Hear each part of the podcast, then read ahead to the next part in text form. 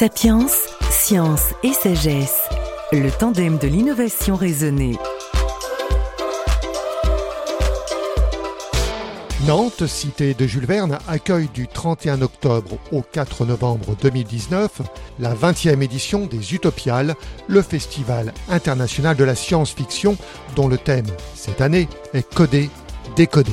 Roland Lehoucq, astrophysicien et auteur, en est le président car dans le mot science-fiction, il y a science. D'ailleurs, à côté des scénaristes, des auteurs, des romanciers, des dessinateurs et des écrivains, on rencontrera des scientifiques et des chercheurs. Alors, la science se nourrit-elle de la science-fiction? La science est-elle une affaire d'anticipation? Sapiens sera présente aux Utopiales et vous proposera une série d'entretiens portant sur l'espace, les spationautes, la sécurité informatique et des réseaux, le nucléaire, l'alimentation raisonnée, la physique quantique ou l'anticipation. Roland Lehoucq, vous êtes président des Utopiales. Comment êtes-vous tombé dans cet univers de science-fiction? Alors il se trouve que moi je suis un grand lecteur de science-fiction depuis euh, mon adolescence et que pour euh, pratiquer la diffusion des connaissances scientifiques et de la physique en particulier, j'utilise beaucoup la science-fiction. On parle ici de science-fiction, on parle de science tout court. Est-ce que l'un ou l'autre se nourrit de l'un ou l'autre ou quel même rapport peut-il y avoir entre les science-fiction et la science? Alors dans science-fiction, il y a clairement le mot science et on pourrait définir en tout cas une partie de la science-fiction ou la partie qui à mon sens est la plus intéressante comme euh, une manière de mise en scène des sciences et des techniques pour en envisager les conséquences sur les humains, euh, pour décrire finalement la coévolution des humains et de leurs techniques, comment ils construisent des techniques ou des, objets euh, qui influencent le développement social, même physique des humains. La science s'inspire pas tellement de la science-fiction, c'est plutôt l'inverse qui se produit. La science-fiction pose ses idées dans la science, mais en retour, la science va se nourrir de des usages peut-être que la science-fiction propose. Et puis, il y a aussi une, chose qui se produit assez régulièrement, même s'il n'est pas systématique. Un certain nombre de scientifiques euh, reconnaissent bien volontiers être venus à la science par la science-fiction, en ayant l'envie finalement de réaliser ces choses merveilleuses, incroyables qui sont montrées euh, dans les œuvres de fiction. Et puis réalisant bien sûr que le réel pratique n'est pas n'est pas si euh, glorieux, mais peut-être tout aussi merveilleux. Et c'est d'ailleurs le merveilleux scientifique, un des premiers noms de la science-fiction, en tout cas dans, son, dans sa tendance européenne, puisque la science-fiction c'est une, une, littérature qui est née en Europe et a été quelque temps appelée le merveilleux scientifique, c'est-à-dire une science poussée jusqu'à la merveille et la merveille envisagée scientifiquement. Donc je trouve que ça résume bien un peu les liens entre science et science-fiction. Et puis dans la science-fiction, il y a des genres comme euh, l'anticipation. On pourrait imaginer que là, il y a des rapports directs à l'anticipation, forcément nécessaires dans le monde de, de, des sciences. Bien sûr, alors les scientifiques vont euh, faire des prédictions sur le monde, mais ce sont des prédictions scientifiques. Par exemple, pensez au climat. Euh, il y a des scientifiques qui construisent des modèles climatiques pour essayer d'envisager la façon dont ce climat va évoluer à l'échelle des dizaines, cinquantaines, centaines d'années. Euh, ça, c'est une prédiction d'ordre scientifique. là où la science-fiction agit comme anticipation, c'est plutôt des anticipations sociales et politiques, mais avec comme moteur la technique et les sciences. Et de ce point de vue-là, la science-fiction, c'est la seule littérature qui tient explicitement compte de ce progrès scientifique et technique pour en envisager les conséquences sur les sociétés. Et donc c'est la seule littérature moderne finalement. Elle évolue au rythme des points techniques importants, peut-être des peurs, des, des envies, des angoisses, euh, des choses qu'on aimerait qu'ils se produisent, des choses que l'on voudrait éviter qu'elles se produisent. Donc la science-fiction sera toujours une littérature moderne. Le thème de cette année alors le thème de l'année, c'est coder, décoder.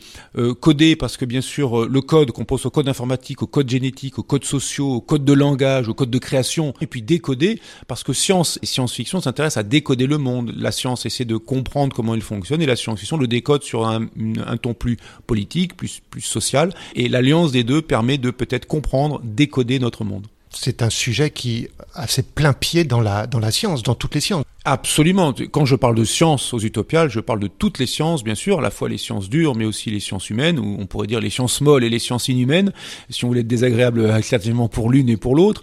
Euh, toutes les sciences sont représentées, la philosophie, la sociologie, il y aura de la géopolitique cette année, il y aura bien sûr des sciences comme la chimie, la physique, la biologie, évidemment l'astrophysique, et donc euh, elles sont utiles pour d'abord comprendre comment fonctionne le monde, ensuite quand elles se traduisent en technique pour agir sur le monde, et ensuite il faut réfléchir sur pourquoi fait-on ça et, pourquoi le, fait-on comme ça Et donc là, c'est à la fois des réflexions d'éthique, euh, mais aussi des réflexions philosophiques, mais aussi des réflexions qui viennent de la science-fiction.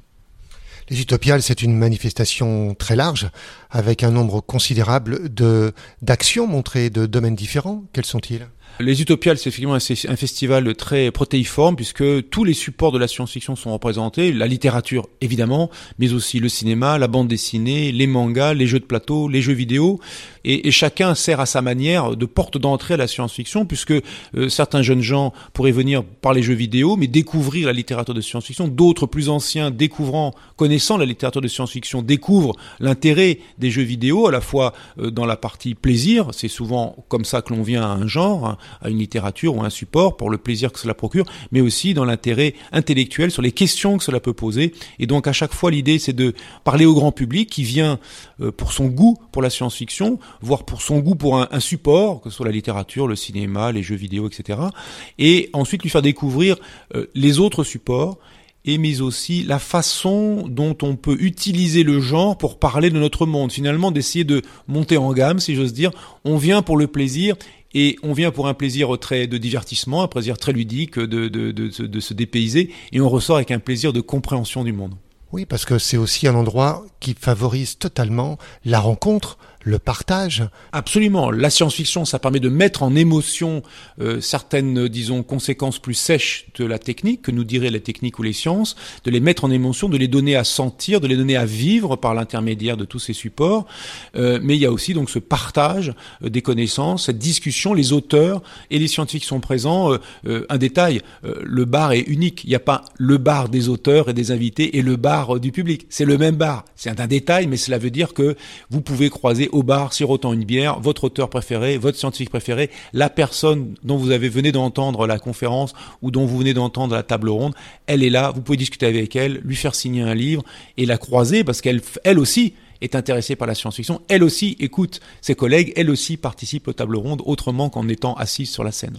Les scientifiques colloquent, échangent même internationalement sur leur domaine d'activité.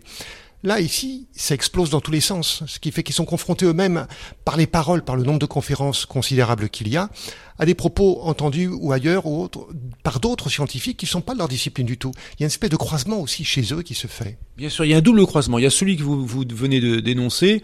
Effectivement, des scientifiques vont entendre parler des scientifiques ou des experts d'autres disciplines. Et donc, du coup, bien sûr, ils sont cultivés, ils savent des choses, mais enfin, c'est toujours, c'est pas la même chose de le voir en vrai ou de l'entendre en vrai. Mais il y a un autre croisement qui est aussi euh, des scientifiques avec le public avec le, le, monde réel, avec euh, ces gens qui euh, reçoivent tout un tas d'informations, euh, les mâchouillent, euh, les transforment dans leur cerveau avec leurs connaissances, leurs compétences qu'on leur en dit, et qui ensuite les, les expriment d'une autre façon.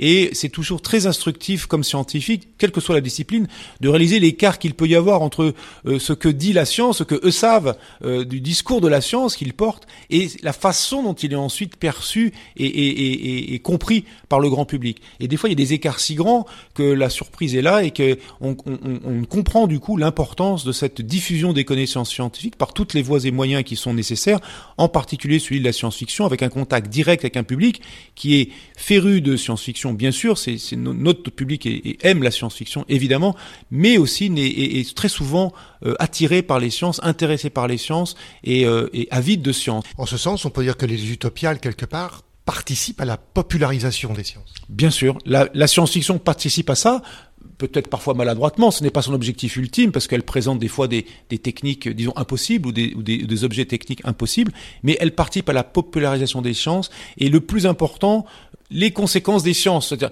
d'une idée scientifique, même si elle est un peu exagérée, même si elle est même fausse à la limite dans certaines œuvres de fiction, et si on avait ce truc, ce serait quoi le monde dans lequel on vit? Et puis, quand l'idée est énoncée, truc, ça peut être manipulation génétique, utérus artificiel, penser au meilleur des mondes de Huxley, bah, tout ça, ça n'existait pas. Et maintenant, ça existe, ou on n'en est pas loin de le faire. Donc les questions restent, même si les techniques, au début, initialement, au moment où la question était posée, n'existaient pas. Et donc les questions restent, et ce sont elles qui sont importantes. Et donc de réaliser que euh, les sciences et les techniques ont des choses à dire sur le monde, les techniques, pour partie, façonnent le monde. Euh, pensez euh, au téléphone portable, pensez à la voiture, pensez à la télévision, ou, à Internet, mais ce sont à la fin, en dernier ressort, normalement les humains qui devraient avoir la main sur le monde et non pas les techniques. Mais pour que les humains euh, n'aient pas peur des techniques, eh bien il faut qu'ils les maîtrisent, il faut qu'ils les comprennent. Et le plus grand problème de la de l'asservissement de masse, si j'ose dire, ce n'est pas les techniques, c'est le manque de compréhension qu'on en a. Merci.